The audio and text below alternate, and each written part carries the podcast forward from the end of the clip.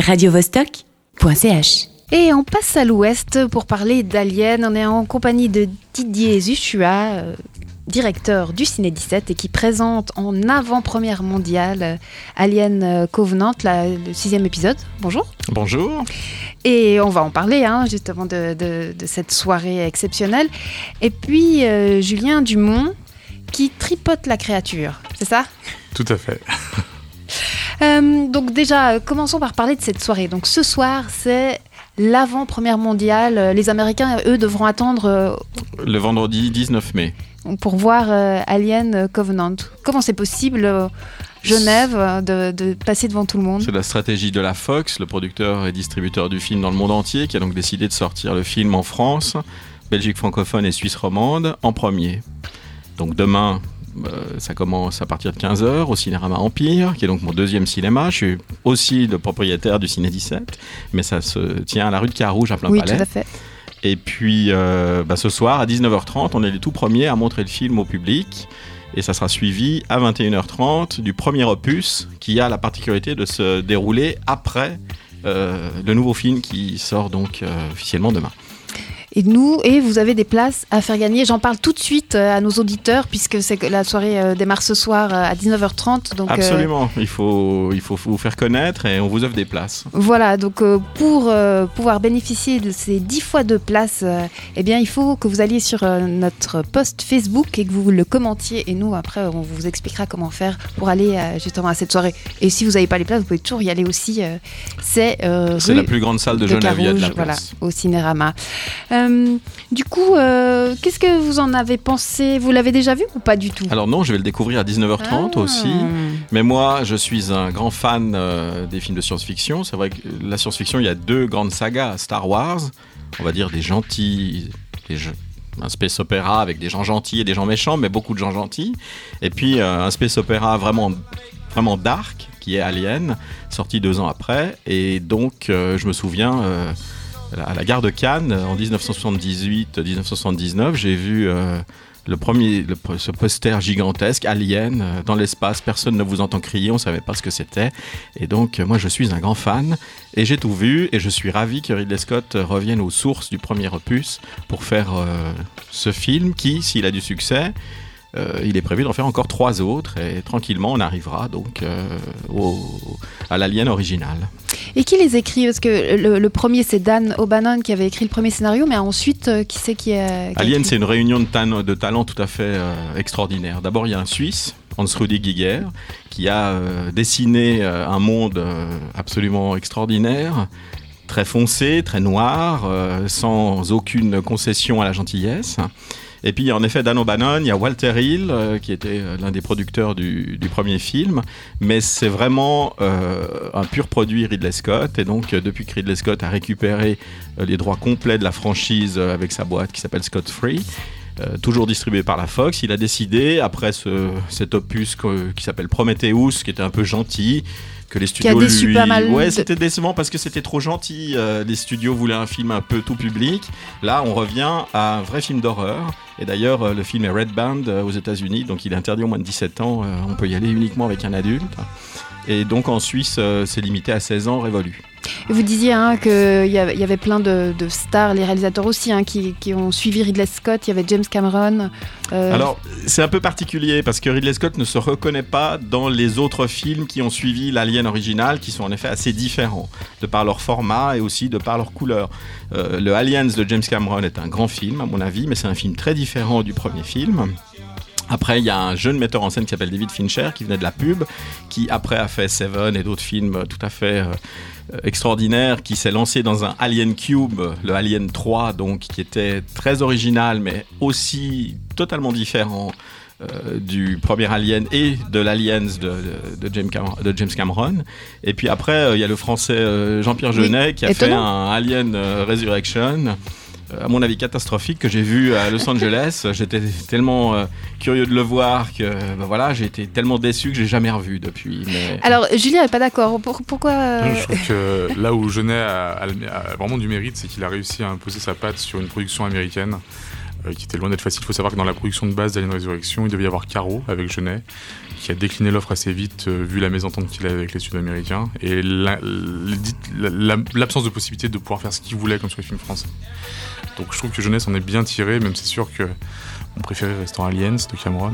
On est loin, loin, loin derrière celui de Cameron et celui de Ridley Scott, c'est clair. Et du coup, Didier, euh, est-ce que les, fans absolus disent qu'il n'y a que trois euh, aliens Si on compare Star Wars à, Star Wars, on va dire que dans Star Wars, il y a aussi des hauts et des bas. Hein. The Return of the Jedi, honnêtement, c'est un film un peu de marionnette, un peu gonflant, hein, mais c'est une série qui se tient bien. Ça veut dire qu'on reconnaît immédiatement la patte de Lucasfilm euh, quand euh, on va voir Star Wars, même s'il y a des metteurs en scène différents. Dans la saga Alien, il y a vraiment, euh, en tout cas, quatre variantes. qui reprennent une idée de Ridley Scott, parce que ce qu'il faut savoir, c'est que dans le premier Alien en 1979, on ne voit pas ce que l'on appelle les, les nestes en fait, euh, la, la, manière de, de féconder, la manière de féconder, ouais, disons de développer sa progéniture a été euh, coupée euh, lors de la sortie dans la dans le montage qu'on vous montre ce soir au Cinérama Empire, c'est la version du metteur en scène, où cette scène qui a donné l'idée a James Cameron de développer Aliens, euh, cette scène, elle est euh, dans le montage que, euh, que, Ridley Scott a voulu, qui est un montage resserré, parce que la version originale durait presque deux heures, et la version de, du metteur en scène de, de Alien de 1979, elle est d'une heure 55-56 en fait. Mais très différente de la première version. Voilà, donc ce soir, euh, deux exceptions. Euh, Alien Covenant en avant-première mondiale et euh, Alien le premier en, en, director's cut à voir juste après. Je propose qu'on parle justement de l'autre père, pas Ridley Scott, mais l'autre papa de la créature, justement le Suisse Hans Rudi Giger, juste après. Écoutez de Who, que vous avez choisi Didier. who are you?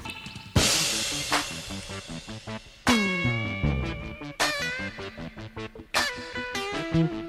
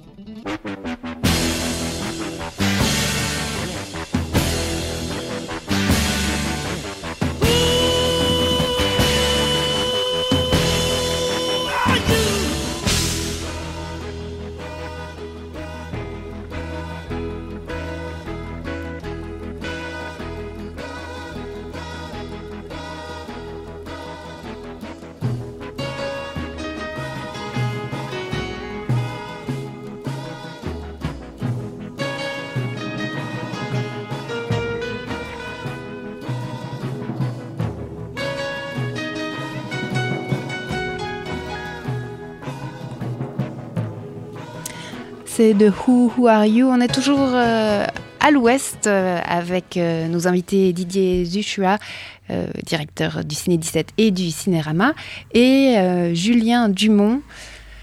Comment on peut dire Qu'est-ce que vous êtes? Moi, je disais chirurgien esthétique.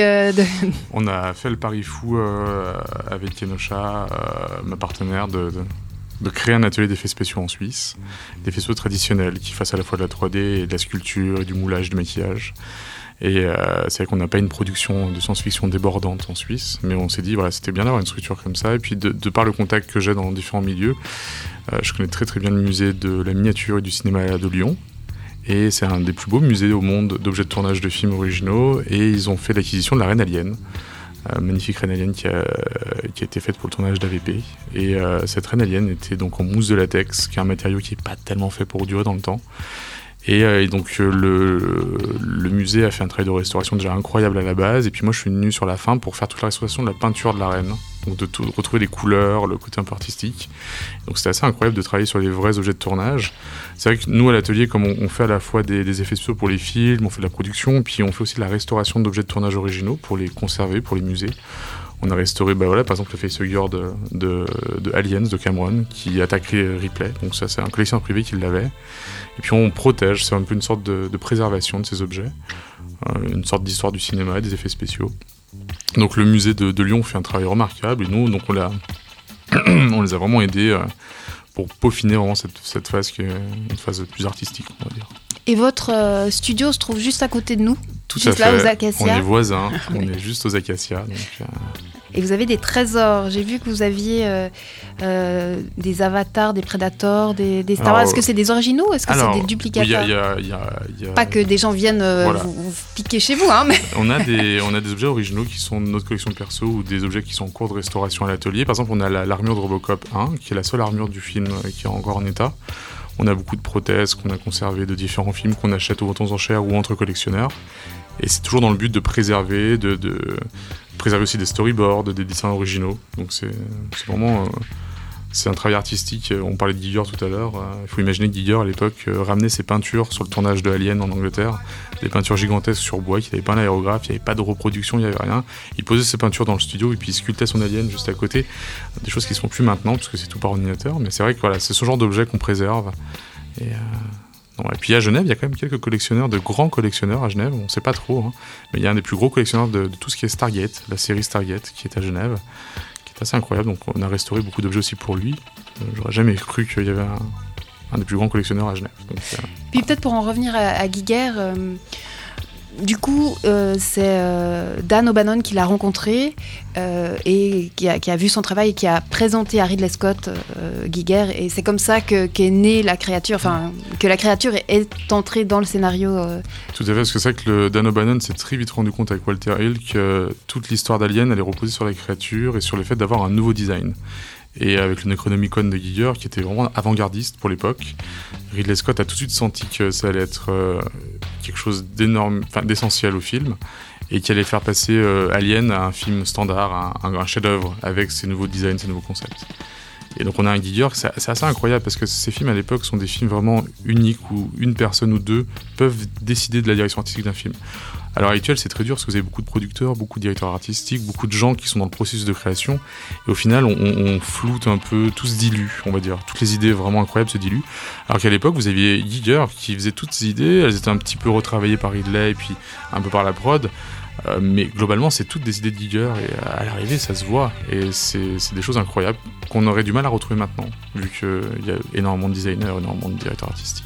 Et du coup, maintenant, avec justement ce, nouvel épisode euh, qui, sort ce soir, euh, comment ça se passe? Parce que Giger est décédé euh, en 2014, donc du coup, il n'a pas pu travailler sur ce film-là. Giger n'a déjà même pas travaillé sur le 2, en fait. C'était un, sujet un peu de discorde entre avocats, mais d'ailleurs, pour la petite anecdote, James Cameron, à la fin du tournage, a écrit à Giger en le remerciant de son travail, parce que c'est Cameron qui est un excellent dessinateur. Pour la petite anecdote, c'est lui qui dessine Kate Winslet dans Titanic. C'est les mains de Cameron vous voyez dans le film. Cameron est un dessinateur hors pair et c'est lui qui a créé la Reine Alien. Et euh, euh, a été exclu du tournage du 2, l'a très mal pris, donc Cameron lui a envoyé une petite lettre de remerciement à la fin en disant qu'il adorait son art et qu'il avait lui-même acheté des Giger chez lui. Mais voilà, Giger a été un petit peu euh, évincé du tournage du 2, il est revenu sur le 3, il a fait quelques croquis. Mais euh, voilà, donc son œuvre reste, son essence reste, mais je pense pas que sur Covenant il est. En fait, ce qui se passe, c'est que l'inspiration est toujours là. Euh, L'intérêt de, de, ce- de cette saga Alien, c'est que ces sports, ces aliens, euh, finalement, évoluent euh, de film en film, simplement parce que comme ils sont partiellement on va dire, la, gestation se fait aussi à l'intérieur d'un humain. Donc, résultat des courses, l'alien lui-même évolue. C'est pas une créature unique, c'est une créature évolutive. Donc, ça permet aussi, dans le cadre de plusieurs films, d'avoir plusieurs euh, visions des choses. Euh, je pense que quand Ridley Scott a repris la main sur les droits de la saga, il a aussi souhaité revenir vers quelque chose qui ressemblait plus au premier film. Et donc, euh, on n'a pas vu Alien Covenant, en tout cas pas en entier, mais euh, je crois qu'il y a pas mal de surprises dans ce film. Mais l'esprit de Giger est toujours là, ça c'est certain. Et c'est Giger qui avait euh, réfléchi justement à, à toute cette mythologie sur, la, sur la bête, c'est un œuf qui. Enfin, comment Alors, se passe la reproduction justement Pour, de. pour vos auditeurs, euh, le château de Gruyère, je crois, abrite toujours donc cette exposition permanente de l'œuvre de Hans Ruedi Giger, qui est absolument étonnante, surtout à l'intérieur d'un châte- du château des comtes de Gruyère. On a peine à imaginer qu'il y a ça dans ces murs historiques. Ça a fait scandale Et ouais, ça a fait scandale, absolument. Mais comme on fait scandale nombre de peintures de l'artiste suisse, comme on fait scandale aussi euh, euh, les créatures qu'il a euh, inventées, le Necronomicon pour, euh, pour euh, Ridley Scott. Il faut voir une chose, c'est que c'est vraiment une inspiration, parce que Ridley Scott, qui est à la base un publiciste, euh, qui a fait beaucoup de films publicitaires, il s'est emparé de l'idée de Hans Ruedi Giger et il en a fait un objet cinématographique. Je ne pense pas que Hans Ruedi Giger aurait souhaité faire du cinéma directement. Je propose qu'on écoute euh, Kansas et qu'on reparle encore de, de créatures, euh, de slime et autres fluides. Après Kansas, Carry On My Wayward Son. Carry on my wayward son. There'll be peace when you are done. Lay your weary head to rest. Don't you cry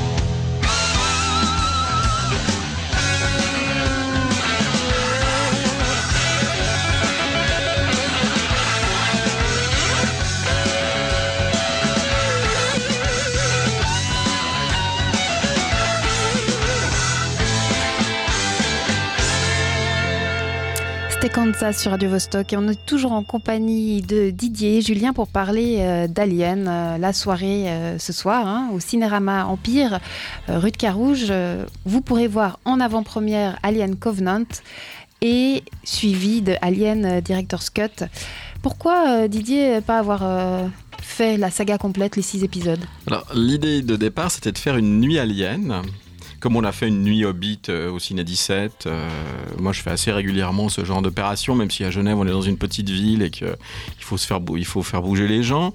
Euh, mais finalement la Fox n'était pas du tout d'accord que l'on présente le film de James Cameron, le film de Genet surtout, et puis le Alien Cube de David Fincher. Ils nous ont autorisé à présenter uniquement donc les deux films signés par Ridley Scott qui constituent pour eux euh, le cœur de la saga. Alors je leur ai même demandé de, euh, de repasser Prometheus, qui est aussi un film de Ridley Scott, mais là la réponse était aussi négative parce que en fait Alien Covenant est censé effacer dans l'esprit de Ridley Scott euh, Prometheus, qui était un film euh, qu'il visiblement regrette d'avoir euh, réalisé. euh, euh, comme il l'a dû le réaliser euh, au vu des contraintes de production.